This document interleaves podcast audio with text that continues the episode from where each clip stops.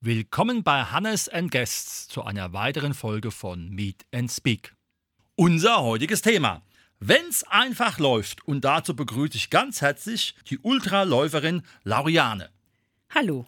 Lauriane, wie bist du zum Laufen gekommen, abgesehen davon, dass du natürlich als kleines Kind irgendwann angefangen hast zu laufen? das stimmt. Ähm, laufen, also allgemein laufe ich sehr gerne. Ich bin jemand, ähm, die sehr energisch unterwegs ist. Und ähm, ja, ich laufe eigentlich sehr gern schon, seit ich kleiner bin, aber nicht sportlich, sondern ich bewege mich sehr gern. Und äh, ich hatte im Jahr 2018 eine kleine Lebenskrise gehabt. Und da habe ich einfach viel Kraft gebraucht, um das zu meistern. Und ähm, es gibt halt verschiedene Mittel, was man greifen kann, was wahrscheinlich auch schneller geht und ungesund ist, um die Probleme zu meistern. Aber ich habe mich für Sport entschieden. Ja, und so bin ich irgendwie da rein geraten. Mhm. Jetzt kann ich aus meiner persönlichen Erfahrung sagen, ich war beim Volkslauf in Dreiser mal dabei. Die 11 Kilometer, die habe ich in 56 Minuten geschafft. Da war ich mega stolz, aber auch mega fertig. Und danach stand für mich fest, alles über 11 Kilometer fahre ich mit dem Fahrrad oder mit dem Auto. Jetzt läufst du ja Ultramarathon. Genau. Welche Strecken bist du dann schon gelaufen? Also, ähm, ich laufe seit November 2018. Mhm. Ich bin meine erste Kilometer ähm, Dezember 2018 gelaufen und da war ich richtig stolz. Also ich habe mich gefragt, wie schafft man das überhaupt, 20 Kilometer zu laufen? Das war unvorstellbar, weil das war so anstrengend, aber man ist da so stolz. Und irgendwann mal, ähm, wenn man das immer wieder wiederholt, entwickelt man eine Routine und beim Laufen ist so, dass man am Ende diese Glückshormone entwickelt, was eine so richtig nach vorne treibt. Und bei mir war der Fall, dass nach 10 Kilometern bin ich neugierig geworden. Und ja, ich habe weitergemacht und irgendwann mal hat mich eine Freund angesprochen, wieso läufst du eigentlich im Halbmarathon? Und dann dachte ich so, nein, das schaffe ich nicht. Und dann dachte ich, wieso eigentlich nicht?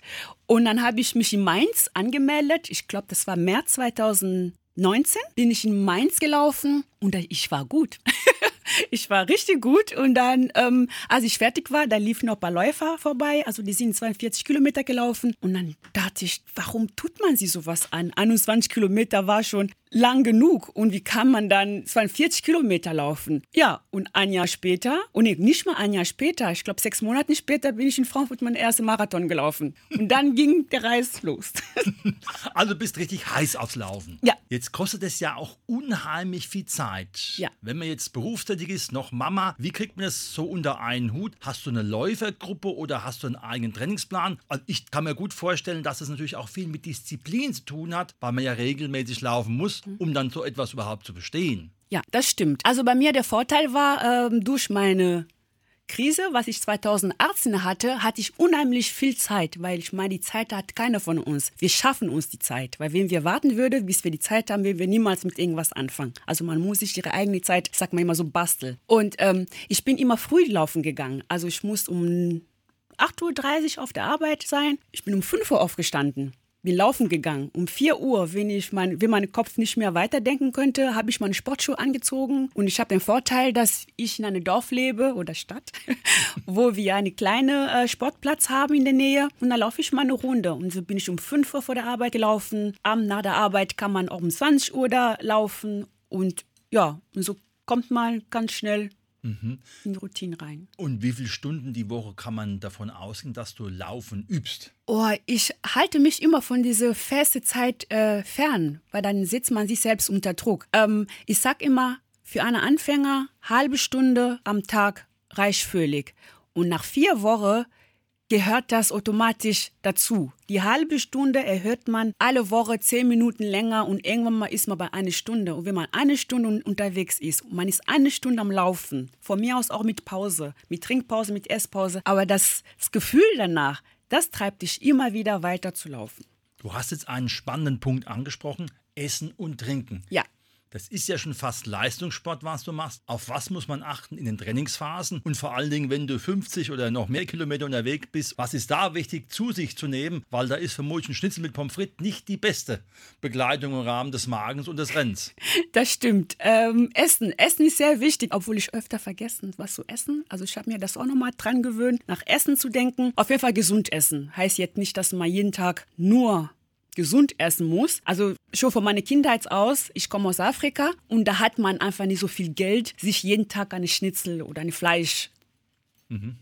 Auf den Teller legen. Und so hat meine Mutter oder meine Eltern, schon als Kind hatten wir einen kleinen Garten, also wir haben uns eigentlich schon sehr früh mit Gemüse und Obst ernähren. Also zum Geburtstag brauche ich eigentlich nur einen Obstkorb, da bin ich glücklich als was anderes. Und dann ging es schon los mit äh, Gesundernährung. Und das fällt mir, es ist mir gar nicht schwer gefallen, das umzustellen, weil das war eigentlich schon meine Art zu leben, mich gesund zu ernähren. Schlafen ist sehr wichtig, weil im Schlaf kann man sich am besten erholen und auch zwischendurch Pause zu gönnen. Also gar nicht so extrem jetzt viel zu essen, sondern eher genug zu essen, ausgewogener zu essen und viel zu schlafen. Mhm. Kannst du mal einfach ein Beispiel nennen, wie das ungefähr aussehen kann, wenn du jetzt zum Beispiel bei so einem Ultramarathon zwischendrin was ist, was da für dich interessant ist oder unter Umständen, was nimmst du dir auch sogar mit? Ähm, also wenn ich viel Ultra trainiere, esse ich oft Kohlenhydraten, weil ich brauche Energie zum Laufen. Äh, viel Linsen, Linsensuppe mache ich mir sehr oft und sehr viel. Äh, viel Obst, Gemüse, aber auch nicht, ähm, es gibt Obst, da kriegt man so ein bisschen äh, so viel Säure. Mhm. Also da muss man aufpassen. Banane zum Beispiel ist immer sehr gut beim Training. Aber ich gönne mir auch manchmal was Leckeres. Ich nehme so Orange mit, je nachdem, welche Saison man gerade hat. Äh, die tue ich in meinen Trinkrucksack mit. Unterwegs, ähm,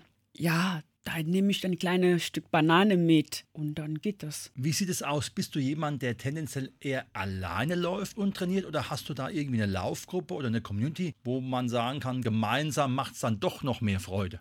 Beides. Also wenn ich, wenn ich äh, mich zu einem Marathon oder Ultramarathon angemeldet habe, mag ich das, liebe ich das extrem mit einer Menge zu laufen, weil manchmal ist gar nicht die Kraft oder die, das Training, was man davor hatte, sondern die Menge die Menge, die Community, die zieht eine mit. Ich laufe grundsätzlich alleine. Also ich glaube, ich bin im Leben beim Training vielleicht ein, zweimal mit jemandem gelaufen, weil ich meditiere dabei. Es ist Zeit für mich, Zeit zum Nachdenken, Zeit Musik zu hören, Zeit mich zu entspannen. Und ich bewundere Menschen, die laufen und dabei reden und erzählen, weil das kann ich irgendwie nicht. Das ist wirklich so eine, so eine Zeit für mich. Ich liebe es und ich laufe alleine und ich bin dabei mega glücklich. Und man trifft immer wieder Leute auch beim Laufen. Dann begrüßt man sich, aber grundsätzlich laufe ich alleine. Mhm. Wie sieht es aus im Rahmen einer Vorbereitung zu einem Ultramarathon? Da gibt es ja dann bestimmt Streckenprofile. Übt man sowas vorher? Weil es ist ja dann auch eine Veranstaltung, die nicht nur auf der Straße stattfindet, mhm. sondern auch über Stock und Stein, sprich im Feld. Ich habe zwei, äh, zwei Art zu trainieren, wenn ich viel Ultra trainiere. ich laufe 30 Kilometer, also nicht immer, aber ich kann bis zu 30 Kilometer auf eine Laufbahn, äh, nicht Laufbahn, sondern ähm, Sportplatz laufen. Mhm. Damit möchte ich meinen Kopf trainieren. Etwas, was langweilig ist, wo keinen Spaß macht, einfach immer wieder in derselben Runde zu laufen, aber das gibt eine unheimlich die Ruhe. Man lernt dabei, die Ruhe zu behalten. Und Waldwege. Als Frau ist manchmal nicht einfach, im Wald einfach zu gehen, auch wenn es dunkel ist ja. oder im Winter. Und manchmal Überwindung. Also Sache, was eine nicht so gern, ja, was eine, sag mal so, Angst macht ja. und trotzdem zu schaffen, da reinzugehen und rauszulaufen und stolz zu sein, man hat es geschafft. Mhm. Was waren bis jetzt deine größten Erfolge und in welche Richtung möchtest du dich noch entwickeln? Also was hast du sportlich noch vor? Meine größte Erfolg, ich beachte alle meine Ultra als Erfolg. Also es gibt keine Ultra, die jetzt besser oder schlechter war als der erste, weil meine erste Ultra hat mich zu meiner zweite und zu meiner dritte geführt. Ich habe bei jedem Ultra immer was Neues gelernt. Was habe ich falsch gemacht? Was hätte ich besser machen können? Bei meiner ersten Ultra habe ich zu schnell gestartet. Ich war 60 Kilometer in eine Piss, wo ich denke, was habe ich dann den Tag gegessen? Das geht nicht, das ist zu schnell, kann ich nicht auf 100 Kilometer bringen. Die Ernährung davor, was hat mir gefehlt? Das hat mir wiederum geholfen, um meine zweite Ultra besser zu sein oder mich weiter zu entwickeln. Nicht schnell starten, mehr schlafen. Nee, da habe ich noch nicht mit Schlafen angefangen. Das war ein bisschen schwierig. Und bei meiner dritten Ultra habe ich dann von jedem Fehler, von erst und zweite, habe ich beim dritten Ultra, denke ich, besser gemacht. Ich bin pünktlich äh, ins Bett gegangen, also geschlafen. Ich habe auf meine Ernährung Wasser trinken, habe ich sehr, sehr drauf geachtet. Genug Flüssigkeit jeden Tag aufzunehmen. Keine Säfte, sondern Wasser, weil das ist eigentlich am gesündesten. Mich zu dehnen, Ja, und ich glaube, es hat sich wirklich gelohnt, weil dadurch bin ich anderthalb Stunden, also eine Stunde und 22 Minuten schneller gewesen als die beiden Ultra davor. Mhm. Und das war dann eine Gesamtzeit von? Eine Stunde und 22 Minuten. Eine Gesamtzeit von den 100 Kilometern war dann, wie, wie lange hast du? Elf Stunden und acht Minuten habe ich diesmal gebraucht.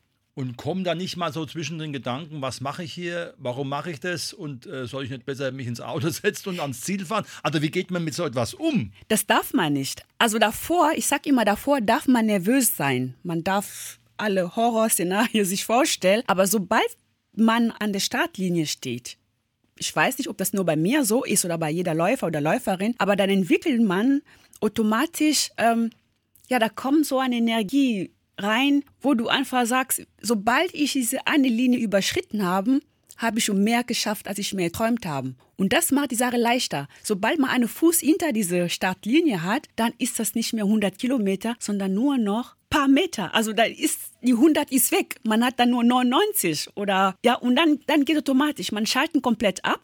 Man denkt nicht viel nach. Man darf auch nicht viel nachdenken auch keine Musik, obwohl ich jemand, äh, die unheimlich beim Training immer Musik dabei habe. Aber da laufe ich ohne Musik. Also ich brauche da keine Musik erst ab Kilometer 70, wenn die Erleichterung wiederkommt. Mhm. Aber dann darf man keine Emotionen nicht zulassen. Da muss man sich einen Punkt aussuchen. Ich stelle mir das immer vor wie bei der Boxer. Die haben manchmal so diese Tennisball vor der Nase. Mhm. Und dann die schlägt man so drauf. Und so stelle ich mir auch so meinen eigenen Tennisball, wo ich die ganze Zeit meinen Blick auf diese Tennisball fixieren. Das heißt, ich schaue keine, wer überholt mich jetzt, wer bleibt stehen. Klar, wenn eine schlecht geht, schaut man schon dahin. Aber es ist zum Glück bis jetzt äh, noch nie passiert. Aber dann fokussiert man sich einfach auf die Strecke. Und dann denkt man nicht nach. Und dann steht irgendwo irgendwann mal 60 Kilometer. Dann denkt man sich, wow, was habe ich gemacht? Und dann kriegt man noch mehr Lust und dann macht man weiter. Es ist aber auch bestimmt auf die Kleidung und das Schuhwerk zu achten.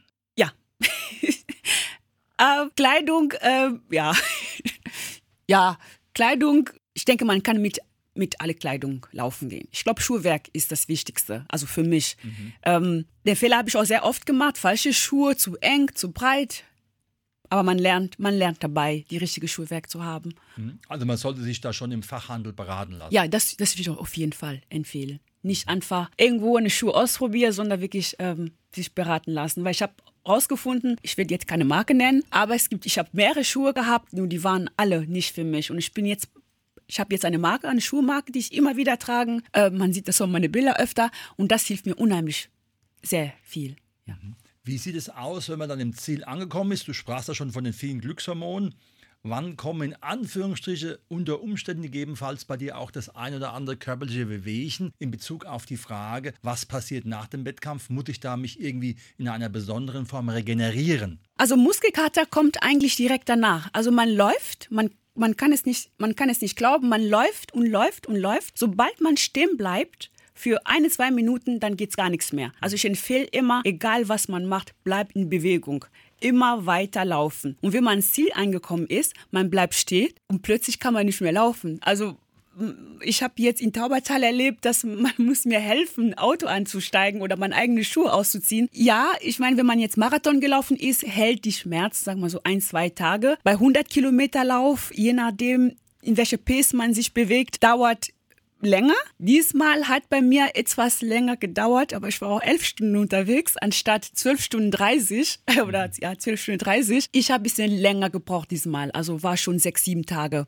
Und da hilft auch viel, ähm, weiter Wasser zu trinken. Äh, mit Dehnung geht es noch nicht, weil da tut es auch weh. Mhm. Äh, viel Wasser trinken, gesund ernähren, schlafen, Ausruhe genießen. Also da ist dann auch erstmal Pause für den Körper nach so einem Ultramarathon. Ja, ja auf jeden Fall. Also ich mache grundsätzlich nach meinem Ultramarathon drei bis vier Wochen Pause. Je nachdem, wie ich mich fühle, dann mache ich wirklich Pause. Da wird auch nicht mehr viel gemacht und danach versuche ich erstmal mit Krafttraining, mit Dehnübung weiterzumachen. Super. Wenn man jetzt sagt, ich finde es total spannend, was die Lauriana da alles macht, wie und wo kann er dich finden, um einfach sozusagen diesen Weg von dir ein bisschen mitzuverfolgen, vielleicht sich auch anstecken zu lassen von dieser fantastischen Sportart? Einmal bin ich bei Instagram zu finden, also ich habe da einen Account. Laurian-Ultra-Runner. Da kann man mich finden, da kann man mich auch gerne anschreiben. Ansonsten bin ich unterwegs äh, auf dem Sportplatz. Ja, Super. Und vermutlich nicht zu selten, weil du ja da fleißig Runden rennst. Ja, ja, da bin ich immer zu sehen. Das war heute unser Thema. Ultraläuferin Lauriane und im Aspekt, wenn es einfach läuft und es läuft bei dir und hoffentlich auch weiterhin sehr gut. Ich wünsche dir alles Gute. Dankeschön. Dir auch.